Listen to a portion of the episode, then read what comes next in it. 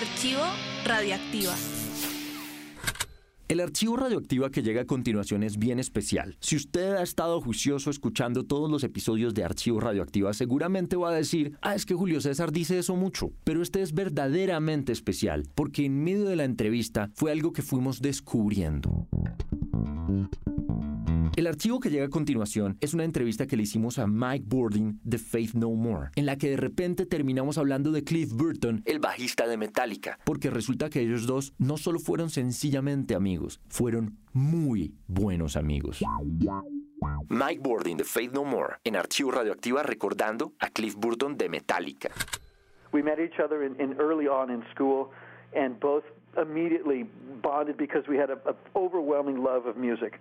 I mean, it, it was instant from the day I met him. Um, I'm good friends with his with his father still. You know, his mother was was a huge influence in my life.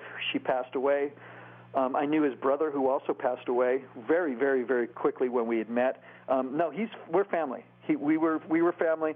That's a lot of ways why Metallic and Faith No More have had connection for years is because of Cliff. I mean, if, if you look at the Cliff Amal, and, and this isn't maybe this is maybe more less for an interview, but if you're asking me a personal question, I mean, I guess I'm on recording, so it's no good. But if you look at the Cliff Amal video um, when he does the bass solo from his second show, you can see me on stage behind his amp. He, I, I was there holding the fuse because his amp kept blowing up, and I kept keeping putting the fuse back in. Um, but that that was the last time I had a haircut. You wouldn't probably recognize me, but if you see the the Cliff Amal footage from the solo, yeah, that's me behind him.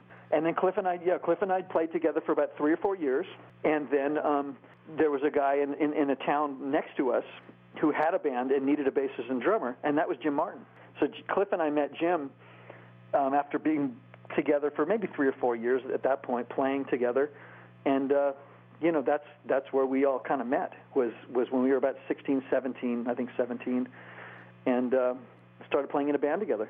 So yeah, that that's the connection there. But I mean, look, he's dead, and, and and I feel that every day. I'll never I'll never get over that. It's horrible.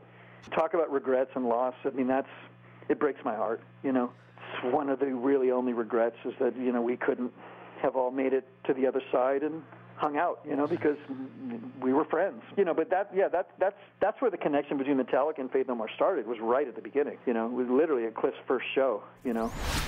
Nos conocimos muy temprano en el colegio y ambos inmediatamente conectamos porque teníamos un enorme amor por la música. Fue instantáneo desde el día uno en que lo conocí. Soy muy buen amigo de su padre. Su madre fue una gran influencia en mi vida. Ella murió. Yo sabía que su hermano también había muerto muy, muy, muy rápido. Recién nos conocimos. Somos familia.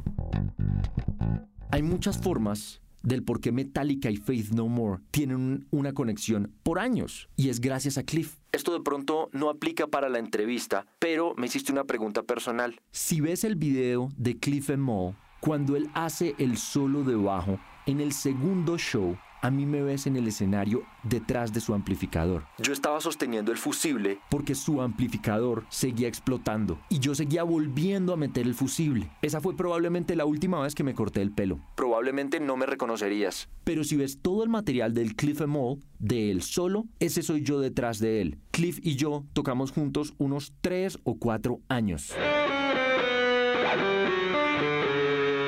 Entonces había un tipo en una ciudad cercana a nosotros que tenía una banda, necesitaba un bajista y un baterista. Ese era Jim Martin. Así que Cliff y yo conocimos a Jim después de haber estado juntos unos tres o cuatro años, tocando juntos. Y allí es cuando toda la escena empezó a conocerse.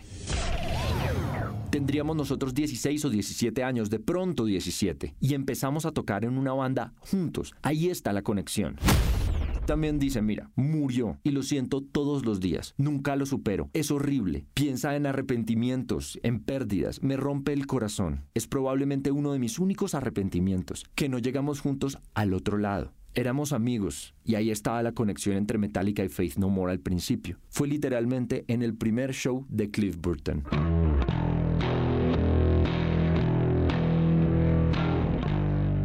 Mike de Faith No More recordando a Cliff, su amigo, en Archivo Radioactiva. Archivo Radioactiva.